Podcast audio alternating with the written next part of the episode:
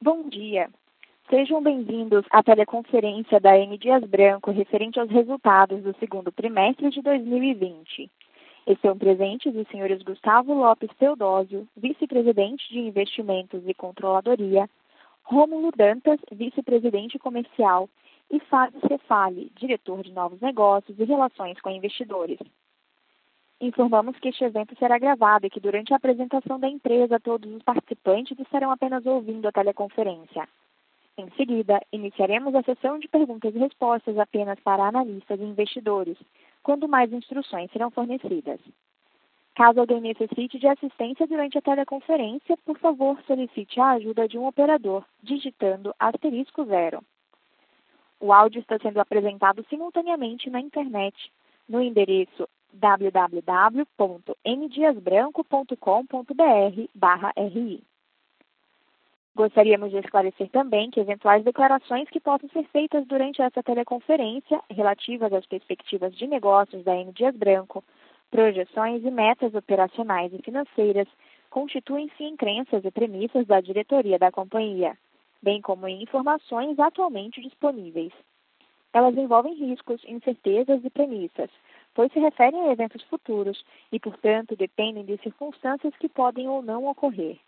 Investidores devem compreender que condições econômicas gerais da indústria e outros fatores operacionais podem afetar o desempenho futuro da M. Dias Branco e conduzir a resultados que diferem materialmente daqueles expressos em tais considerações futuras.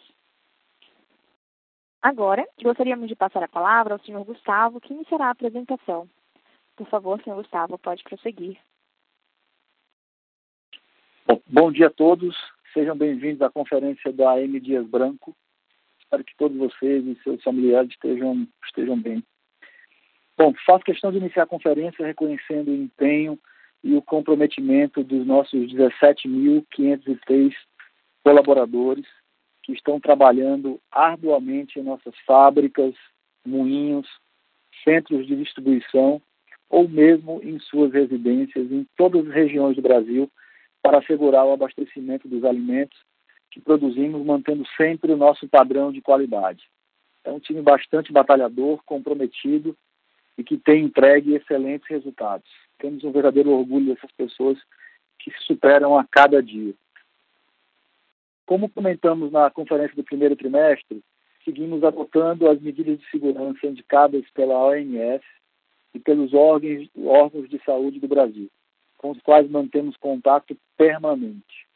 Desde o início da pandemia, doamos mais de 400 toneladas de alimentos e 2,4 milhões de reais para apoiar hemocentros e incentivar a doação de sangue.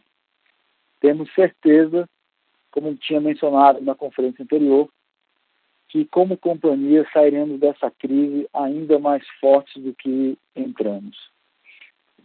Os resultados desse trimestre, consistentes e alinhados com o nosso plano estratégico, demonstram que estamos no caminho correto para a continuidade de um ciclo virtuoso de crescimento, com lucratividade e retornos atrativos. Farei alguns destaques que mais adiante serão detalhados pelo Fábio. Nossa receita líquida foi recorde atingindo 1,89 bilhão de reais. Nossos volumes cresceram dois dígitos com aumento dos preços médios e expansão de participação de mercado em biscoitos e em massas. Na área de ataque, que compreende as regiões Sul, Sudeste e Centro-Oeste, e na área de defesa, com as regiões Norte e Nordeste. Importante mencionar que também crescemos em share valor. Encerramos o trimestre com uma sólida posição financeira. A geração de caixa de 492 milhões de reais foi recorde. Reduzimos a alavancagem para 0,4 vezes a EBITDA e mantivemos o rating AAA da Fitch, além do crescimento de 51% do nosso lucro líquido. Os investimentos realizados ao longo dos anos, principalmente em produção e logística, estão sustentando a nossa estratégia de crescimento produzimos, produzimos 817 mil toneladas de alimentos, também recorde histórico. Reportamos recorde histórico também na verticalização, que foi de 99% em farinha de trigo e 100% em gordura vegetal, garantindo assim uma melhor estrutura de custos. Tivemos avanços importantes em sustentabilidade, reduzimos em 5,6% o consumo de água por tonelada produzida e a geração de resíduos, também por tonelada produzida, caiu 12%. Com um crescimento de 526%, exportamos 93,3 milhões de reais no segundo trimestre. Esses resultados são frutos, são frutos do trabalho conjunto e consistente de diversas áreas da M. Dias Branco, totalmente alinhado ao nosso planejamento estratégico, que tem se mostrado acertado. Antes de passar a palavra ao Fábio, gostaria de fazer mais um destaque sobre a Piraquê. Adquirida pela M. Dias Branco em maio de 2018, é uma marca com produtos de alto valor agregado e que está sendo trabalhada para ser uma marca de expressão nacional. Em faturamento, já é a segunda maior marca da M. Dias Branco e neste trimestre atingiu 23,7% de margem EBITDA. Estamos preservando o preço médio mais alto da Piraquê e fazendo os ajustes necessários em sua estrutura de custos e despesas.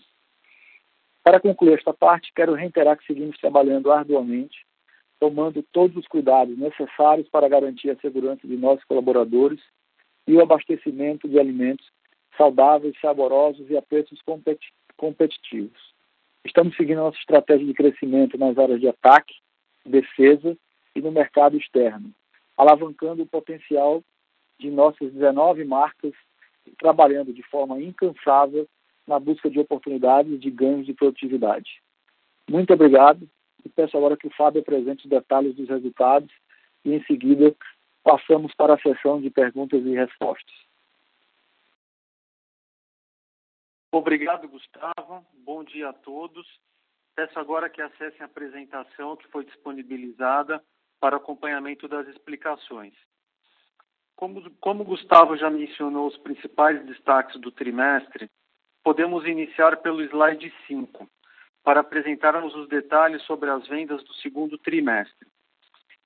Tivemos receita líquida de 1,89 bilhão de reais, com crescimento de 22% frente ao 2T19, recorde histórico para um trimestre.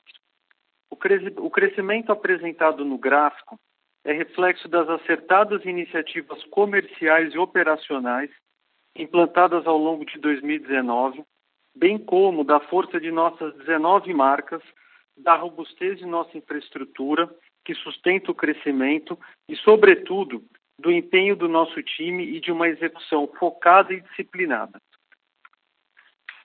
Passamos agora para o slide 6. Aqui observamos que o crescimento aconteceu com total alinhamento à nossa estratégia. Crescemos em todo o Brasil, nas áreas de ataque e defesa, e de forma mais acelerada na área de defesa, que compreende as regiões Sul, Sudeste e Centro-Oeste. Observamos também o crescimento acelerado de nossas exportações, fruto de uma estratégia acertada, definida quatro anos atrás, que priorizou mercados estimulou o desenvolvimento de produtos exclusivos para exportação e recebeu investimentos para abertura de novos mercados. Vamos agora ao slide 7. Na comparação com o primeiro TRI de 2020, aumentamos a nossa participação de mercado em biscoitos e massas, respectivamente 1,2 ponto percentual e 3,2 pontos percentuais. Importante destacar que expandimos o market share tanto na área de ataque quanto na área de defesa, em total alinhamento à nossa estratégia. Vamos agora para o slide 8. Primeiro, crescemos em nossas principais linhas de produtos: biscoitos, massas, farinha, farelo e margarinas e gorduras. Sobre os volumes, crescemos dois dígitos nas principais linhas de produtos. Em margarinas e gorduras, que tem importante parte importante das vendas está concentrada no food service, tivemos retração do volume em função do fechamento de bares e restaurantes. Com relação aos preços médios, tivemos aumento em todas as linhas de produtos. Passamos agora ao slide 9, sobre as exportações. Vendemos 93,3 milhões de reais, recorde histórico para um trimestre. Como já comentamos, esses resultados advêm da execução de um plano de longo prazo que, neste momento, nos habilitou a rapidamente capturarmos as oportunidades que se apresentaram, principalmente na venda de massas para os mercados na América Central. São resultados que nos deixam muito orgulhosos e confiantes no potencial de longo prazo das vendas da M. Dias Branco no mercado externo. Vamos agora ao slide 10. Como observado, pelo quarto trimestre consecutivo, estamos ampliando os nossos volumes com níveis adequados de descontos. Passamos agora ao slide 11.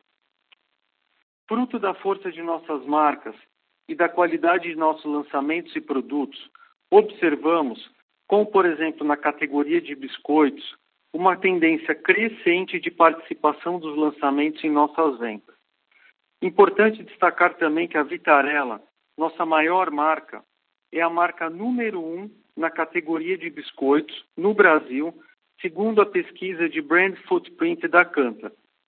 Ainda em relação aos nossos lançamentos, destaque para o Vitarella Cristal, que é um produto levemente doce com cristais de açúcar caramelizado que tem sido um sucesso de vendas.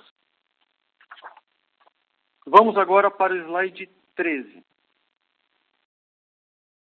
Desculpa, para o slide 12. O atual contexto de mercado nos estimulou a acelerarmos a nossa presença no e-commerce, movimento que já estava presente em nossos planos de médio e longo prazo, mas que neste momento aumentamos a prioridade.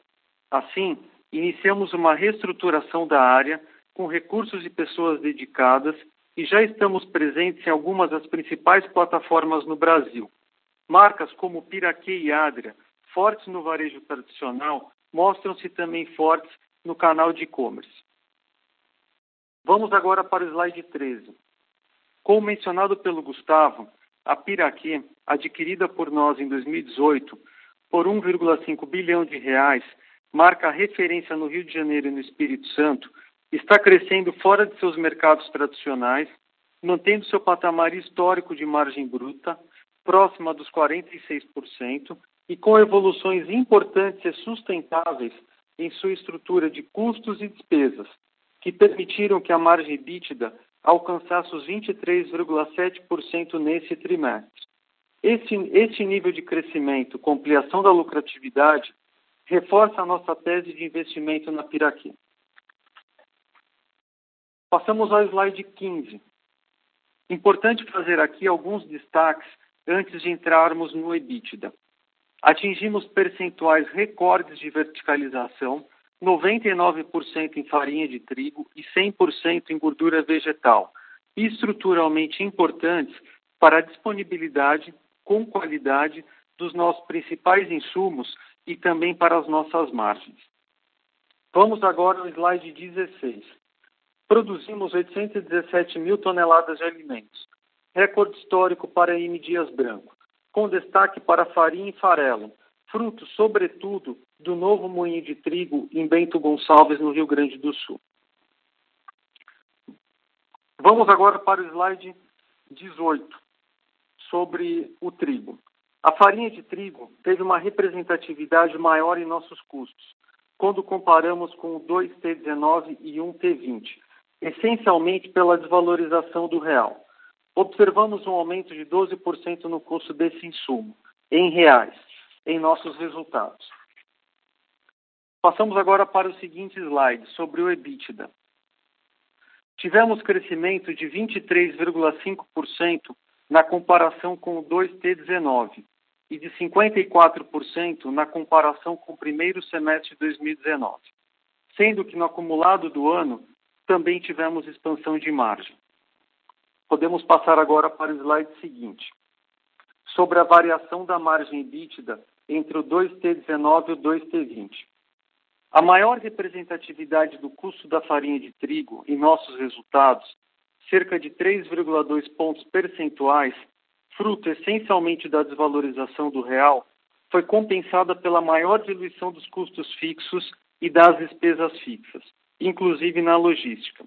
Adicionalmente, nesse trimestre, tivemos 0,4 ponto percentual de impacto não recorrente favorável na margem EBITDA, contra 1,6 ponto percentual no 2T19. No 2T20, importante destacar aqui, tivemos efeitos favoráveis na ordem de 38,8 milhões de reais de créditos tributários, principalmente pela exclusão de ICMS na base de cálculo de PIS/COFINS. E também alguns efeitos desfavoráveis, 22,5 milhões de reais de custos e despesas relacionados à pandemia e outros 8 milhões de reais referentes à reestruturação e integração da Piraqui. Podemos seguir para o próximo slide sobre o lucro líquido. Aqui observamos que o lucro líquido cresceu 46,4% no trimestre e 80,5% no semestre, principalmente em função do crescimento das vendas e do EBITDA. Vamos ao slide seguinte sobre os investimentos. Investimos 44,8 milhões de reais no trimestre e 101 milhões de reais no semestre, com foco na ampliação da capacidade de produção e na logística. Passamos ao próximo slide sobre o caixa. As disponibilidades líquidas geradas pelas atividades operacionais totalizaram 492,4 milhões de reais, recorde histórico. Além do crescimento de 51,5% do lucro líquido, destaque para a liberação de capital de giro, decorrente de uma série de iniciativas adotadas em recebíveis e fornecedores, como, por exemplo, a redução de três para duas vezes ao mês para pagamentos a fornecedores. Ou seja, antes pagávamos os fornecedores três vezes ao mês, hoje estamos pagando duas vezes ao mês. Bem como a adoção de prazos mais longos para as novas compras. Vamos agora para o slide seguinte, sobre a dívida líquida. Encerramos o trimestre com 333 milhões de reais de dívida líquida, 46,9% menor que no 2T19 e menor também que no 1T20.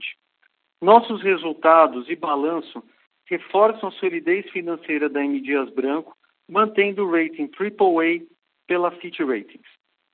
Vamos agora para o slide de sustentabilidade, o último dessa sessão do call. Sustentabilidade é uma área que também tivemos avanços importantes e consistentes. Reduzimos o consumo de água, reduzimos a geração de resíduos, reduzimos a frequência de acidentes de trabalho e estamos trabalhando arduamente para melhorar a reciclagem, a reciclagem de resíduos. Como comentamos na teleconferência do primeiro trimestre, diante da pandemia, adotamos uma série de medidas para a proteção de nossos colaboradores. Doamos produtos, foram mais de 2,4 milhões de reais para a doação de sangue. E para concluir esse tema, é importante mencionar que no dia 7 de agosto, nosso Conselho de Administração aprovou a nossa política de sustentabilidade. Esta política tem o objetivo de nortear o posicionamento da M. Dias Branco diante da governança para a sustentabilidade, com princípios alinhados, sobretudo aqueles relacionados ao Pacto Global das Nações Unidas. Bom, encerramos essa, essa sessão do call. Vamos partir agora para a etapa de perguntas e respostas. É, antes da gente abrir o, o, o, o contato para os analistas, eu vou ler a primeira pergunta que chegou por e-mail dos, dos analistas do Scotiabank, do Juan e do Felipe. São duas perguntas, uma relacionada a, a preços e a seguinte relacionada à rede, que vai ser respondida pelo Gustavo. Então vamos para a primeira pergunta feita pelo Juan e pelo Felipe. Com esses níveis de desvalorização do real, o repasse obviamente está se tornando, repasse de preço, está se tornando uma ferramenta muito importante para defender o desempenho financeiro. Vocês podem discutir seus planos no lado dos preços e considerando que vocês já implantaram algumas ações de preços em março, também nos diga como o consumidor está recebendo essas ações de preço. Então, eu vou só iniciar, na sequência eu passo a palavra ao Rômulo, que é o nosso vice-presidente comercial. Então, no nossos preços, na comparação entre o 2T20 e 2T19, aumentaram 2,9%, tivemos aumentos em todas as linhas de produto. Na comparação com o primeiro TRI de 2020, também tivemos aumento de preço. 2,6% no aumento do preço médio, né, com aumento nas principais linhas de produtos. Então, eu passo agora a palavra ao Rômulo para elaborar é, mais essa resposta. Ok, obrigado, Fábio. É todo, é, o áudio está ok, uh, então eu vou seguir com a resposta. Bom, em relação a preço, nós fizemos é, um primeiro, uh, um primeiro aumento de preço no ano de 2020. Isso aconteceu com o anúncio ao longo do primeiro trimestre e com a implementação desse aumento de preço no percorrer aí do, do segundo, do segundo trimestre. Ah, sobre a questão de estratégia de preço, eh, nós seguimos eh, com uma arquitetura de preço sendo eh, desenvolvida. Preço é uma coisa que é uma jornada, a gente não consegue implementar isso do dia para a noite, existe uma série de fatores, ah, desde construção de marca, logicamente, até as políticas de canal e região do Brasil. Então, nós estamos implementando isso conforme planejado. É, a pressão de custo uh, nos fez fazer uh, um planejamento para o segundo aumento de preço, que nós anunciamos, começamos a implementar já no mês de julho e que começa a, a ser implementado full realmente é, no mês de agosto, porque existem diferenças entre a implementação, o anúncio e a implementação entre canais de vendas no Brasil. É uma coisa muito comum uh, e acontece aí na grande maioria das empresas uh, de bens de consumo. Uh, esse aumento estará sendo implementado ao longo desse segundo, desse terceiro trimestre, portanto, então, ou seja, o fundo acontecerá agora no mês de agosto. E temos um, um terceiro planejamento que também está já em curso e vai acontecer nos próximos meses, de algumas adequações em embalagens que nós comercializamos, sejam com uma oferta é, de, de, produto é, para que o consumidor leve mais, assim como também alguns ajustes de embalagens que vão dar a opção do consumidor de ter aquele produto por um desembolso menor. Então, é, essa adequação de preços ela está acontecendo, conforme eu falo com vocês, não vai acontecer ao longo até é, dos próximos meses, né, principalmente na questão desse ajuste de embalagens, e o preço, o segundo preço que nós anunciamos, estará implementado full no Brasil, ah, com diferenças, logicamente, entre canais e regiões do Brasil para atender uma, uma necessidade estratégica de crescimento ah, e defesa, logicamente, das nossas marcas nas regiões do Brasil. Mas é, é, isso está em curso, nós vamos fazer ah, até o final do ano, é, basicamente dois aumentos é, anunciados e implementados, e uma terceira é, versão, ah, que é um ajuste é, nos pesos das nossas embalagens. Fábio, eu, queria complementar. Vocês estão me ouvindo bem? Sim, sim. Tá, só, é, é, o Gustavo. Então, obrigado, Juan, obrigado, Felipe, pela, pela pergunta. Só complementando um pouco do, do que o Fábio e o Romulo falaram, é, o dólar, no começo do ano, ele até o real, né, depreciou de forma importante, diria que mais de 30%. Né? O ano começou com dólar próximo dos R$ reais, agora estamos falando de um dólar de 5,40.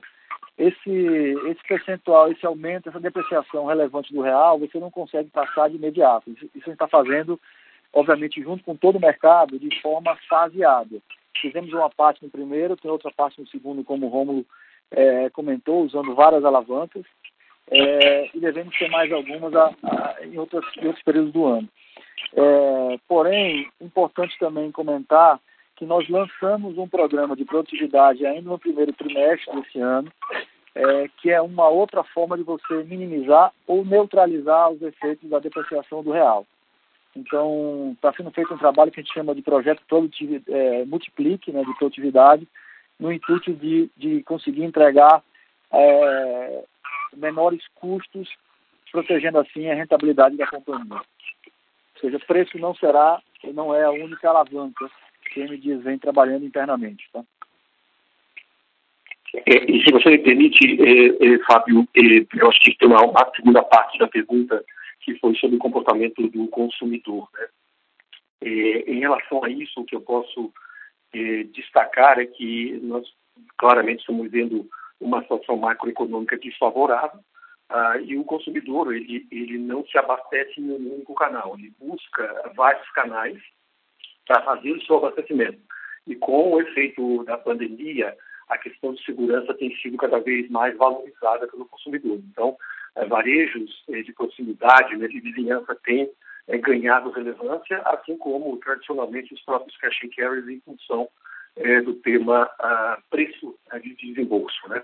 Então, o consumidor está buscando ah, essa, esse sortimento dentro de vários canais, é, logicamente preocupado com o tema de preço, que é, é uma questão óbvia em função é, da macroeconomia que nós vivemos, e, e, e, em relação ao que o Gustavo também comentou ah, em termos é, de proteção de tudo isso, nós temos é, todos esses efeitos é, tentando setar ah, o aumento de custo através das produtividades, e logicamente que a pressão tanto de commodities quanto de dólar, é muito difícil qualquer marca ah, passar tanto preço ah, como seria necessário. Tanto é que quando nós olhamos dentro da categoria de biscoito ou de massas, os repasses de preços têm sido realmente muito aquém da necessidade real da indústria como um todo. Né? Mas isso é uma realidade que nós vivemos e estamos tentando encontrar caminhos para conseguir realmente seguir crescendo com margens ah, e aí a produtividade é muito importante, assim como os repasses de preços.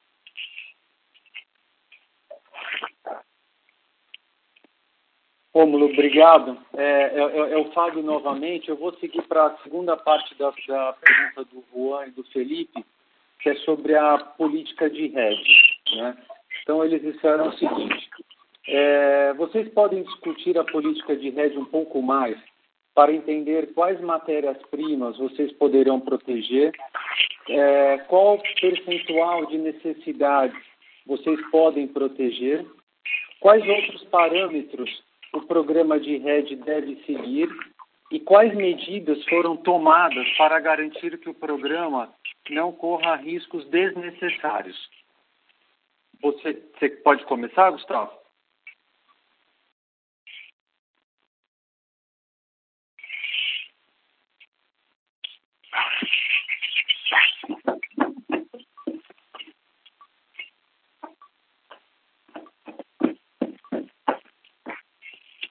Gustavo? Alô, tô, voltei aqui. Oi, Fábio. Tá bom, vamos lá.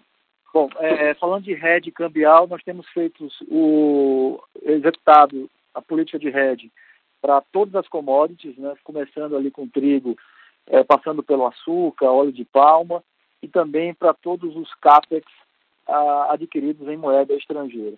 Vale lembrar que é, toda dívida também captada em outras moedas, elas são automaticamente swapadas para o real é, no momento da contratação da linha. Né? Então você tem hoje, cambialmente falando, todas as commodities, CAPEX, é, mais as linhas é, de financiamento, é, ou seja, essa é a total da exposição, deduzido também a questão das exportações, que protege uma parte é, dessa exposição das commodities. Gustavo, se você, se você me permitir complementar, quando logo no lançamento da política de rede, que foi aprovada pelo Conselho de Administração, nós, nós organizamos um comitê de rede que se encontra periodicamente para dar a, a, a, os direcionamentos né, para os times que estão diretamente envolvidos nisso. E é um, e é um comitê de rede formado por, por membros da alta administração, por vice-presidentes, diretores executivos e colaboradores técnicos das áreas de tesouraria, riscos e suprimentos. Né?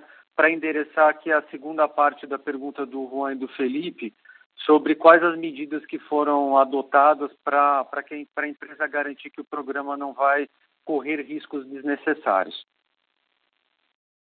Perfeito. Só, só acrescentaria, Fábio, que além das pessoas internas, fazem parte desse comitê sempre é, membros independentes também, seja bancos, seja consultorias, que nos orientam em relação a tendências, enfim, tanto de moedas como dos, dos commodities operados pela M. Né?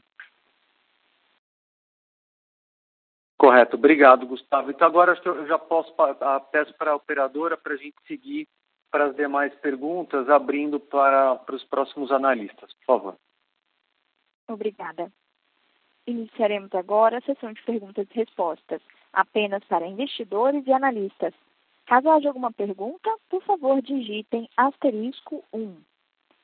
Se a sua pergunta for respondida, você pode sair da fila digitando asterisco 2. As perguntas serão atendidas na ordem em que são recebidas. Solicitamos a gentileza de tirarem o fone do gancho ao efetuarem a pergunta. Dessa forma, uma ótima qualidade de som será oferecida. Nossa primeira pergunta vem de Luciana Carvalho, do Banco do Brasil. Bom dia a todos, Gustavo, Romo, Fábio, obrigada pela oportunidade. Eu tenho três perguntas, né? A primeira é mais voltada para volumes. Vocês é, têm reportado aí aumento de volumes, tanto na comparação anual quanto na comparação trimestral, né? E aí, se vocês puderem falar um pouco é, como que vocês estão esperando esse segundo semestre em termos de volumes? É, né, quanto que desse volume é reflexo desses consumidores em supermercados, e aí pequenos varejos, como vocês já com, é, é, comentaram, né? Quanto que dessa reabertura que a gente pode esperar para o segundo semestre pode impactar os volumes de M? Então, essa primeira pergunta seria mais é, volume, o que, que a gente pode esperar para frente, né? A segunda pergunta seria sobre essa sinergia de Piraquê, né, e essa margem aí de, de 23,7% margem EBITDA que vocês reportaram. Se vocês conseguirem dar um pouquinho mais de detalhes, né, dessa sinergia, é, vocês avançaram aí em, termos de verticalização, posicionamento, uh, queria entender um pouco a sustentabilidade dessa margem, né, o que a gente pode esperar aí para frente é, em termos de avanços em rentabilidade, o que, que a gente pode esperar de margem para frente.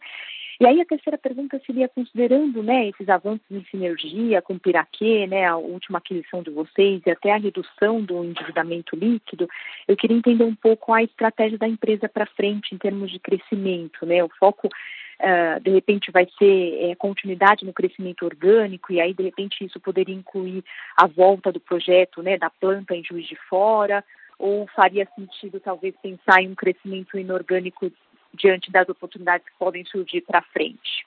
Essas seriam as três perguntas. Obrigada. Ah, Fábio, posso sugerir aqui para a gente se organizar? O... Sim. Deixa eu falar um pouco dos volumes e do crescimento orgânico ou inorgânico e talvez o, o, Romulo, o Romulo possa complementar a questão dos volumes e da Piraquê. Pode ser assim? Combinado. Pode ser. Tá bom. É, é, Luciana, obrigado pela tua, tua pergunta.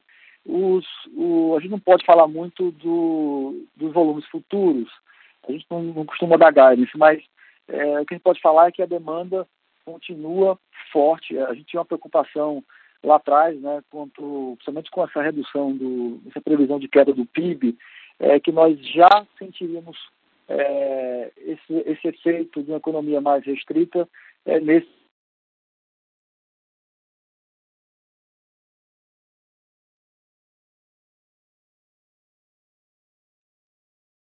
não pode dar muito guidance sobre resultados futuros. Falando um pouco de crescimento orgânico e inorgânico, é, a gente tem um, esse crescimento todo que a gente começa a ver, já viu no, no, no dia anterior e vê nesse, é um crescimento que está muito baseado naquele nosso plano de, de expansão, é, dividido por área, área de ataque, área de defesa, que tem dado é, muito certo. Né? Tem sido o nosso foco, além da questão da internacionalização, que começa com uma atenção especial na área de, de exportação. Quando você fala de, de inor, crescimento inorgânico, é, a companhia tem, tem estado atento às oportunidades de, de M&A. A sabe que é, no momento desse de, de, de, de, recessão econômica, de maior dificuldade, aparecem algumas oportunidades. A gente tem alguns, algumas categorias é, que estão, é, vamos dizer assim, indicadas no nosso plano, plano estratégico como alguns targets. É, e quem pode falar é que estamos executando nosso plano de expansão para crescimento orgânico e também estamos atentos às oportunidades do lado do inorgânico.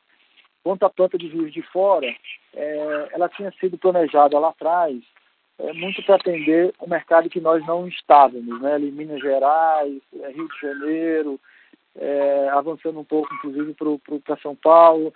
O que acontece é que com a aquisição da, da Piraquê, que está ali próximo, né, é, essa necessidade de ter uma planta naquela região, ela deixou de, de fazer é, sentido no momento. Então, o que a gente pode falar é que esse projeto, no momento, com a aquisição da Piraquê, ficou para um, um, outro momento. Romo, se você quiser complementar o Fábio um pouco do, da sinergia com o Piraquê, volume esperado para tomando cuidado com o gás, okay. fique à vontade. Não, ok.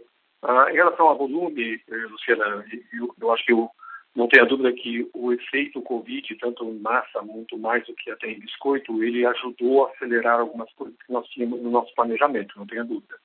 Ah, então, assim, a semana 12, que foi a semana quando houve o, o, o, o evento pandemia declarado, que as pessoas correram, se houve um pico, esse pico, logicamente, esvaziou os níveis de inventário do trade e a gente veio repondo ao longo do tempo. O que a gente tem feito uh, de forma muito planejada e estruturada é acompanhar né, tanto o, sellout das nossas categorias dentro das principais redes, né, de onde nós temos leitura, assim como o inventário.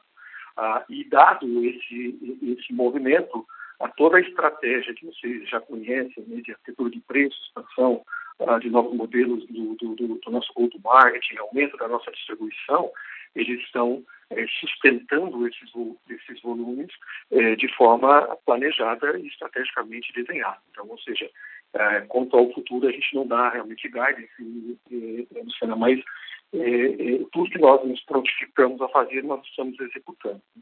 em relação à Piraquê, a Piraquê ela tem uma, uma sinergia né, que nós estamos expandindo agora pelo Brasil, então nós temos crescido realmente muito, de forma muito sustentável os volumes da Piraquê, aí usando, logicamente, toda a estrutura existente da MD, né, de forma, logicamente, é, inteligente, planejada, para você conseguir se alavancar uh, baseado nisso. Então, a Piraquê tem um posicionamento de marca superior, é uma, uma marca que vende muito mais diferenciação, inovação, do que propriamente a categoria de biscoito como um todo, e nós estamos levando isso é, lógico, para o Brasil como um todo, usando a, a, a estrutura existente do nosso negócio para conseguir, aí sim, fazer essas sinergias de expansão e, consequentemente, a garantir margens melhores. Romo, você permitiu complementar essa parte da Piraqui, aí a, é, a questão de margem colocada pela, pela Luciana, quando a gente adquiriu a Piraquê, a Piraquê tinha uma margem líquida de 14% e uma margem bruta próxima dos 46%. Né? Nesse trimestre, a, a gente a, a encerrou com quase 24% de margem líquida e a mesma margem bruta de 46%. E esse trabalho de evolução da margem EBITDA aconteceu ao longo dos últimos dois anos, em várias frentes. Na verticalização, de farinha de trigo. Hoje, 98% da farinha de trigo consumida pela Piraqui é produzida pela M. Dias Branco, nos moinhos que temos na Bahia e no Rio Grande do Sul. evoluímos a estrutura de custos e despesas, tanto do ponto de vista fabril quanto de distribuição.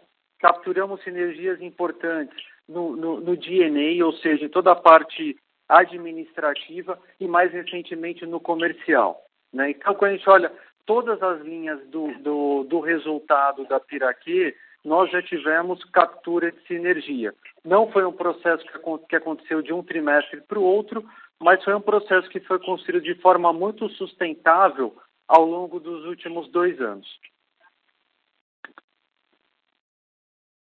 Tá ótimo, muito claro, obrigada. Próxima pergunta vem de Lucas Ferreira, de JP Morgan.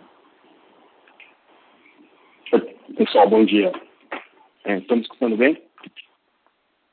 Estamos sim, Lucas. Sim. Legal. Obrigado, pessoal. Bom dia. Eu queria é, comentar sobre mudança, as mudanças de canais, né? O que chamou a atenção no trimestre, é, uhum. o tamanho da distribuição, é, como o cash and carry ficou menor né, no mix de vocês. Então, é entender é, qual, quanto mais a gente pode ver disso, né, quanto, quanto maior pode ser a distribuição, principalmente na área de, de ataque. E se vocês pudessem comentar, mesmo que qualitativamente falando, se isso tem, teve algum impacto de margem no trimestre, ou seja, se tem uma distribuição maior, isso, isso reduz sua margem ou não? Isso tá dentro, estava dentro do esperado ou não? E, e Fábio, desculpa só é, insistir um pouquinho mais em ponto da Piraquê. É, você mesmo falou que a margem era 14% que vocês compraram, mas eu lembro também vocês fazendo comentários que a, a Piraquê deveria ter uma margem similar ou até um pouquinho maior que a da M Dias, que na época era por volta dos 17%, 18%. E essa margem hoje surpreendeu, né? Está em 24%. Eu queria entender só se vocês é, é, é, acham que essa margem hoje ela é maior do que vocês tinham no, no plano estratégico na época, de, na época que vocês compraram o ativo né, se vocês se surpreenderam positivamente com algumas linhas, algo que se saiu melhor do que o esperado. É, e por fim, só para entender se essa margem de 24, obviamente mantendo constante o trigo aí, mas se ela pode ser ainda maior, se vocês ainda veem mais espaço para melhorar o portfólio, ou eventualmente ainda mais até a estrutura de custos e despesas da Piraquê. Obrigado. Tá bom. É, para organizar, é, Rômulo, Gustavo, posso uhum. começar com o Piraqui, depois a gente passa para. Eu te passo para o Rômulo para a questão dos canais? Claro. Tá bom, vamos lá então. Lucas, é, é, estamos muito satisfeitos com a marca da Pira, com a, com a margem da Piraqui. Né? Como eu comentei para a Luciana, assim, é importante notar que não foi uma melhora que aconteceu em um ou dois trimestres, mas é um trabalho que tem sido feito desde maio de 2018.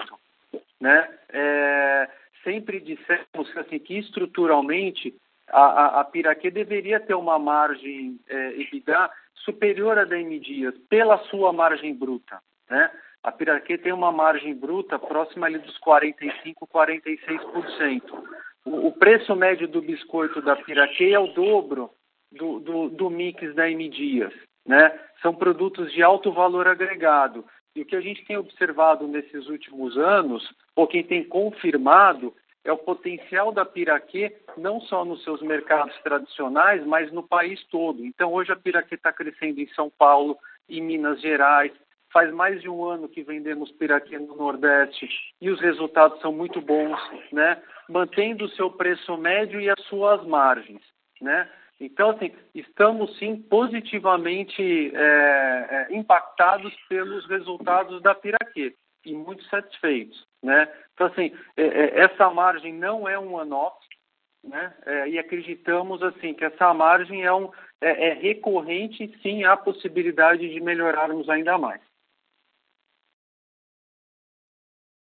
Ok. Uh, bom, posso, posso passar a responder agora a parte da tua pergunta, Lucas, que, que fala um pouco de canais. Né? É, primeiro que eh, nós eh, voltamos a crescer uh, em todos os canais, então, lógico, quando você olha a participação, existe uma diferença de participação entre eles, mas isso dentro eh, também de um, planejamento estipulado, onde nós queríamos melhorar a nossa participação nos demais canais do Brasil. Então, como eu comentei, o brasileiro se abastece é, é, no Omnichannel, né? então ele vai a vários canais. E com isso, a, a estratégia era justamente criar esse equilíbrio melhor entre marcas e regiões dentro dos canais de venda. Então, nós conseguimos fazer isso e, e lembrando ah, que eu já tinha apresentado, acho que para vocês, um tema ah, de marcas exclusivas para ah, alguns desses canais, alguns desses clientes do canal Cash and Care. E isso está é, funcionando bem, está avançando e nós voltamos a crescer também com as nossas marcas tradicionais dentro desses canais. Então, isso está é, avançando. É, quando nós olhamos é, isso no efeito é, de expansão do nosso go-to-marketing, nós abrimos este ano, você tem uma ideia, uma grande quantidade de distribuidores na área de ataque, mas também ah, na área de defesa em algumas regiões estratégicas que a gente precisa ah, se posicionar e se proteger. Então, ah, esse modelo está funcionando das duas formas, e mesmo quando você olha para a área de ataque, onde a gente está avançando mais com distribuidores, o efeito ah, dessa expansão, ela passa por uma coisa muito interessante, que não existe uma canibalização eh, de muitas vezes de um canal para outro, porque nós temos muitas oportunidades de aumento de distribuição, seja ela numérica ou até mesmo ponderada, ah, em regiões muito importantes, sejam ela por eh, volume ou por valor. Uh, e, o, e, o, efeito canal em trazer o distribuidor, ele tem um segundo ponto muito importante. Aqui, além de nós aumentarmos o nosso volume de distribuição uh, com marcas uh, já conhecidas de categorias importantes, né, como Crack e a Maria Maisena, nós estamos começando a conseguir agora colocar outras categorias que até então nós, como Energia Branco, não tínhamos uma participação tão efetiva ou tão representativa como como deveríamos ter. Como, por exemplo, Rosquinha, como, por exemplo, a, toda a parte eh, de cookies. Então, isso vai nos ajudar com, este, eh, com essa estratégia a gerar não só volume, mas também gradativamente melhorar o valor, porque são categorias que têm um valor por quilo melhor e, consequentemente, uma margem melhor. Então, a, é, é, a, o composto desta ação, ela parte por realmente expandir em todos os canais, a gente não tem absolutamente nenhuma objeção em vender para a Cash Care, muito pelo contrário, nós temos uma relação muito boa, uma, uma, uma participação de ambos os lados muito representativa, aí nós estamos eh, crescendo novamente ah, com esses canais que são realmente eh, uma das escolhas do consumidor brasileiro.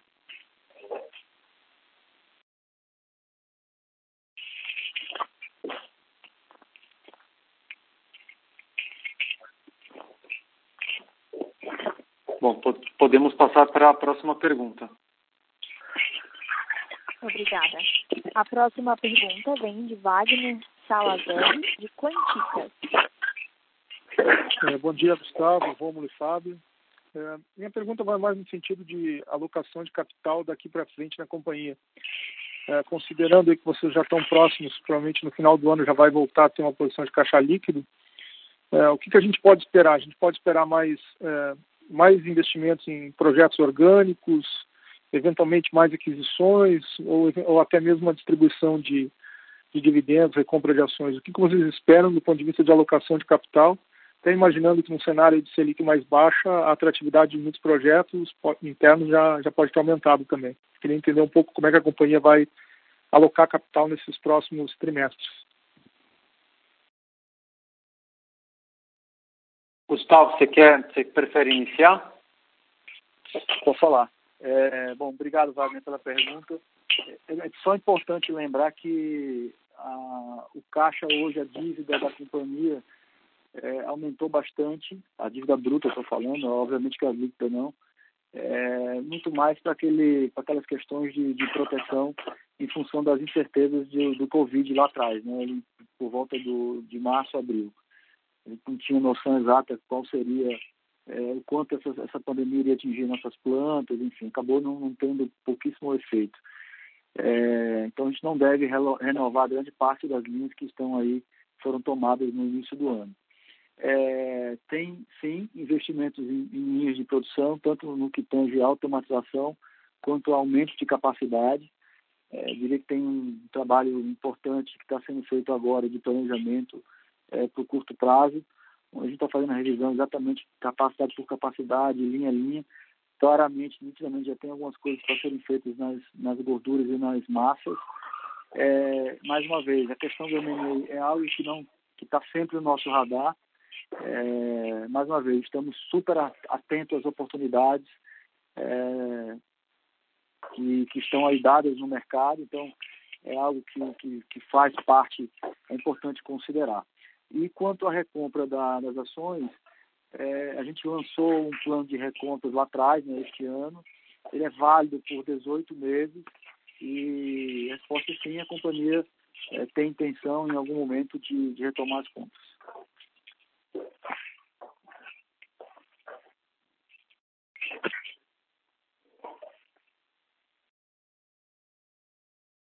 Podemos passar para a próxima. A nossa próxima pergunta vem de Isabela Simonato, de Bank of America. É, bom dia a todos. É, obrigado pelo, pelo call. É, a minha pergunta é em relação à, à rentabilidade, olhando mais para o longo prazo. Né? Assim, é, em momentos que a gente vê há alguns anos né, uma inflação de custo bastante constante, em momentos de repasse que nem sempre são tão favoráveis, né? É, a gente pensava numa margem de longo prazo para a empresa, considerando os benefícios fiscais, que ela poderia voltar a 17%, 18%. É, como que vocês enxergam isso, né? Uma, uma vez que vocês têm é, já programas de, de produtividade rodando, vocês rodam com SG&A que vem sendo enxugado né, a cada trimestre, como que a gente pode olhar a margem de longo prazo? Obrigada. Isabela, tudo bem? É o Gustavo falando. É, o, bom, a receita, você sabe, esse, esse ano tem aqui esse efeito do câmbio que, que, que tem é, reduzindo um pouco as margens da companhia. Olhando para o longo prazo, a gente não tinha algumas coisas, né? O projeto de produtividade entrou esse ano, a política de hedging que vai nos dar proteção para o futuro, é, tem um plano de expansão importante de receita. É, o Romo pode falar também, é, vem, um, vem uma campanha é, para aumentar o brand, é, o equity brand das nossas, das nossas marcas, é, que possibilita né, é, mais equity brand, mais preço. Então, a gente acha que lá na frente tem a questão de, de marcas mais fortes, nacionais, onde eu vou poder ir mais ir além um pouco do, na questão de precificação. Tem uma melhoria no portfólio, portfólio mais rico, que está sendo também trabalhado, isso ajuda uh, do lado da receita. É, agora, questões macro, macroeconômicas você consegue minimizar, né? mas é difícil você neutralizar. E do lado de custo e despesa, como você tem visto, o STN já tem reduzido bastante, a parte de custeio é, tem muita coisa sendo feita para a gente fazer mais com menos, entre o projeto Multiplique, que é um projeto também bem robusto. É, nós também acreditamos que essa não é, não é a margem que nós é, esperamos para o futuro. Infelizmente, eu não posso falar muito do, do qual é a nossa margem do, do, do, plano estratégico, mas seguramente são margens bem maiores. O que a gente pode falar, afirmar com toda certeza é que tem sido feito, essa margem não nos agrada, né? A gente acha que tem uma capacidade para expandir de forma importante é, e começamos a fazer, estamos trabalhando muito para que isso aconteça, né? é, com todas, eu diria que todas as alavancas devidamente endereçadas, tanto do lado da receita quanto do lado da despesa e custo. Não sei, Romo, você quer complementar com alguma coisa lá da receita? Posso, posso, posso claro. claro. É, bem, Isabela, é, o ponto que o, que o Gustavo toca nada mais é do que eu apresentei também, eu acho, para vocês né, o ano passado sobre quais eram as nossas marcas principais, né, lembrando que a MD tem 19 marcas. Dessas 19 marcas, cada uma tem um papel estratégico dentro do portfólio. Ah, sendo que cinco dessas marcas ah, nós começamos a construir valor. Valor é uma coisa que é um investimento. Então a gente está investindo por quê? Porque nós não queremos simplesmente é, ganhar volume por volume, nós queremos ganhar volume e valor. Então essa construção ah, demanda uma série de iniciativas que dentro do planejamento estratégico já estão acontecendo. Então nós estamos direcionando isso e Piraquê que tem sido muito comentado, é, é uma das, eh, diria, marcas principais dentro disso, mas nós temos Vitarella, por exemplo, que é a marca número um de biscoitos do Brasil. Então, essa marca ela tem que expandir, tem que ganhar cada vez mais valor. Eu não quero vender só creme cracker, mais mais venda. Eu quero vender coisas que têm mais valor também dentro de marcas importantes como essas. Então, dentro deste planejamento, olhando para frente, ah, nós vamos criar valor. Ah, esse valor virá através de planejamento de inovação, através de ganhos de distribuição. Por isso que é tão importante, nesse momento, a gente expandir o nosso negócio e gradativamente, dentro dos planejamentos, elevar a percepção de valor das nossas marcas. É assim que você consegue repassar, eventualmente, esses preços quando você tem um, um impacto tão forte em questões eh, de commodities Assim como a gente não pode passar ineficiência para o consumidor. A gente quer dar para o consumidor são produtos que ele realmente valorize, porque ele encontra tanto qualidade quanto diferenciação que a gente faz.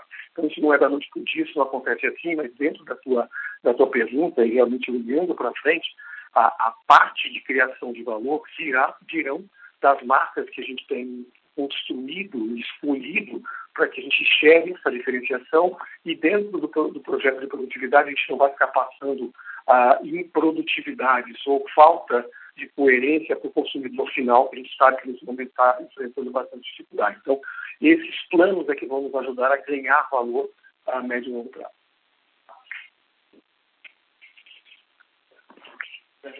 Obrigada. Nossa próxima pergunta vem de Tiago Duarte, de BTG Pactual.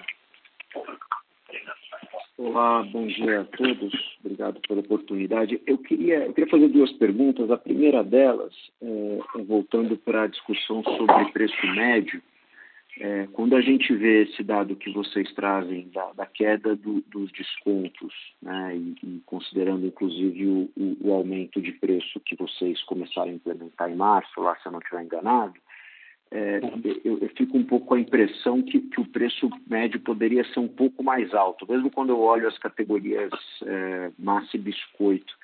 É, eu, eu, queria pedir se vocês pudessem comentar com a gente como é que foi. No, no passado vocês falaram bastante de mix, o mix não ajudou.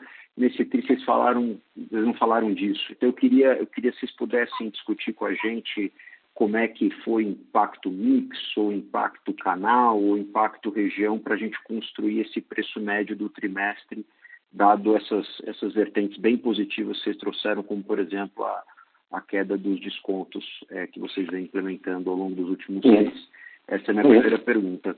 A, a segunda pergunta é, tem, tem, alguns dados que vocês trouxeram nos trimestres passados e não trouxeram agora, mesmo que vocês não tragam dados, vocês puderem também falar é, com relação a volumes qualitativamente. Primeiro, com relação a volume de estoque no canal, se a gente deveria imaginar, por conta de todas essas mudanças de perfil de canal de consumidor nesse TRI, se houve algum diferente, alguma diferença relevante entre o sell-in e sell-out, é, e se houve alguma volatilidade relevante naquela venda mensal que vocês trouxeram e tinham equalizado muito bem ano passado, só para saber se aquilo também se mantém quando a gente fala de volumes. Essa seria a segunda pergunta. Muito obrigado. É, Romulo, você pode falar de, de, de, preço e estoque, mas deixa eu só fazer um comentário sobre a questão do, dos mix, acho que é importante. É, Tiago, obrigado pela tua pergunta. É, a gente teve sim, quando a gente olha para os preços, se a gente olhar, se a gente olhar é, isolando os efeitos, o preço realmente repassado foi maior do que o, tá, o, o dado é, é, que está aí claro para todo mundo. Né? Basicamente, a gente teve aí é, dois, dois efeitos relevantes de mix, somente de canal. Né? A gente aumentou muito a exportação, é, ela tem um preço menor, mas uma margem muito maior. Porque na exportação você não tem os impostos, estrutura comercial é bem reduzida, os contratos é, comerciais praticamente inexistem. É, então você tem preço menor, margem maior. A mesma coisa acontece com o canal distribuidor, porque no momento que você tem um plano de expansão regional relevante, é, principalmente regiões que você tinha uma presença muito pequena, aí eu dou o exemplo do centro-oeste e um pouco do interior de São Paulo, são, são, são mercados importantes que a Energia tinha participação pequena é o mesmo raciocínio para exportação. Você tem preço melhor, porque ele atinge o pequeno varejo, né? E, porém, você não tem o custo de distribuir estes produtos. Então, sua margem é melhor. Então, quando você olha só preço, a parte de, de, do o top line, realmente você vê é que ele poderia ser maior. Quando você olha, dá uma, faz um, um drill down para entender melhor, você vê que essas duas, esses dois movimentos aí tiveram é, reflexos importantes. Eu diria que o outro ponto aí, menos, com menos intensidade, é o trade down. A gente viu um crescimento é, também maior das categorias que o Romulo já mencionou lá atrás, né? o água e sal, o creme, cracker e o e Maria Maisena. E isso no mix também gera um efeito do preço top line que, que mexe um pouquinho. Quer dizer, é, tirando esses efeitos, o, de fato o aumento do preço seria bem mais é, mais impactante do que foi, do que foi esse reportado. Como você puder complementar, depois falando um pouco do estoque, Fábio. Tá, eu acho que você praticamente respondeu, Gustavo. E, e, e aí, Tiago, é, o efeito de trade down é que, é que faz é, ou acentua um pouco mais essa diferença ah, do preço médio por quilo que você vê. Então, quando você olha, por exemplo, a nossa receita líquida, ela cresce até mais do que a, a, o nosso volume, né? quando, quando, você vai em net-net. Né? Então, a gente está repassando esse preço. Só quando você repassa, você tem um aumento substancial eh, nas categorias de crack, Maria Maisena, que ótimo, está acontecendo, maravilhoso, estão expandindo, mas isso tem um efeito no seu preço médio. Não gostaria de estar vendendo provavelmente eh, mais recheado, mais rosquinha, mais categorias que têm um preço médio maior. Mas é, esse, esse trade-down é um efeito econômico ao consumidor. A gente atende, né, busca gerar valor. Como é que a gente tem gerado valor? Eu acho que foi um pouco do, do está na apresentação lá, o cracker Delicitar Cristal. Então a gente está expandindo o Delicitar Cristal no Brasil. Esse é um cracker, só que ele tem uma diferenciação e um reais por quilo melhor.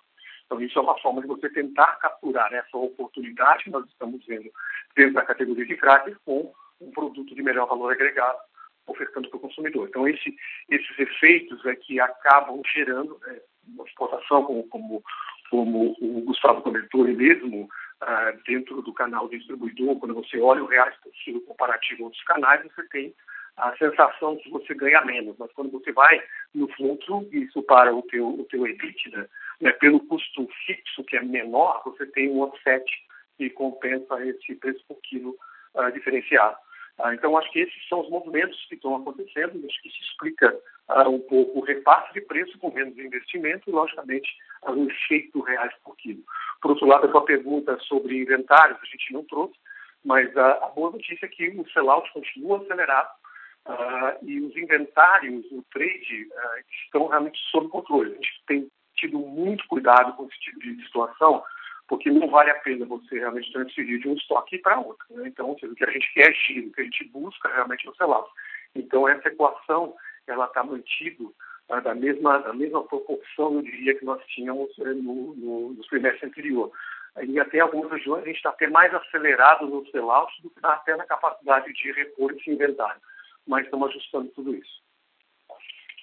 E, e Rômulo, só para complementar aqui essa parte da, da, da resposta, o, o Tiago menciona a questão do, da volatilidade mês a mês, que a gente apresentou, ah, se não me engano, uhum. até o segundo TRI de 2018, o terceiro TRI de 2018. Uhum. Do quarto TRI uhum. de 2019 para cá, assim, a gente não teve mais aquela volatilidade, né? Porque a gente vê que os, os volumes estão crescendo de forma consistente, mês a mês, sem volatilidade.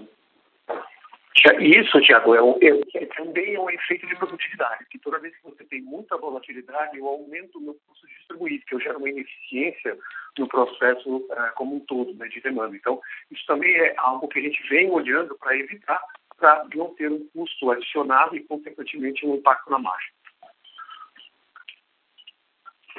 Excelente, pessoal, obrigado. E se eu puder só fazer um follow-up, que eu acho que está, de certa forma, inserida nessas duas discussões que a gente está tendo, é, vocês trazem esse dado do crescimento de receita é, pelas áreas de ataque pelas áreas, e pelas áreas de defesa, que eu acho muito interessante.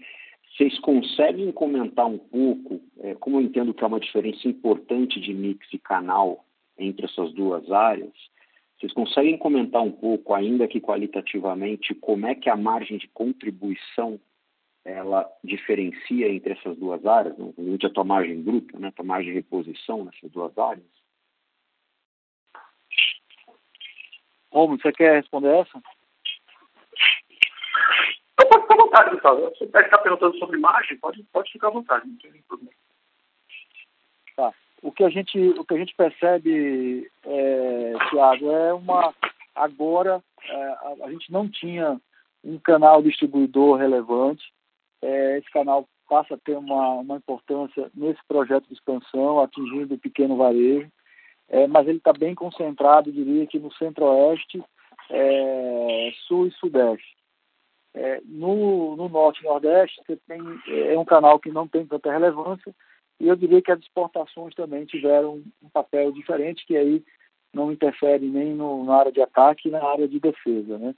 É, margem, ela não muda muito entre os canais é, da área de defesa, da área de ataque, tirando essa, essa questão dos distribuidores. O que a gente percebe é um, um mix mais qualificado, um portfólio mais qualificado é, no sul e sudeste. Um, até porque você tem um poder de compra maior. Essa acho que seria a grande diferenciação. Não, legal, tá muito claro. Obrigado a todos aí pelas respostas. Obrigado a você. Obrigada. Não havendo mais perguntas, gostaria de passar a palavra para o senhor Gustavo para últimas considerações. Senhor Gustavo, prossiga com suas últimas considerações. Bom, queria agradecer a todos. É, dizer que nós continuamos à disposição para eventuais dúvidas que surjam, possam surgir após a conferência. O time DRI está todo à disposição de vocês, eu, o Fábio, o Rodrigo, é, conte conosco é, e dizer que estamos muito esperançosos em relação ao futuro. É, tem muita coisa, muita oportunidade é, clara para ser capturada ainda pela, pela MDIS. Estamos seguindo forte aí no, no, no trabalho árduo de todo o time para entregar é, bons resultados futuros. Obrigado a todos. Obrigada. A teleconferência de resultados da M. Dias Branco está encerrada. Por favor, desconectem suas linhas agora e tenham uma boa tarde.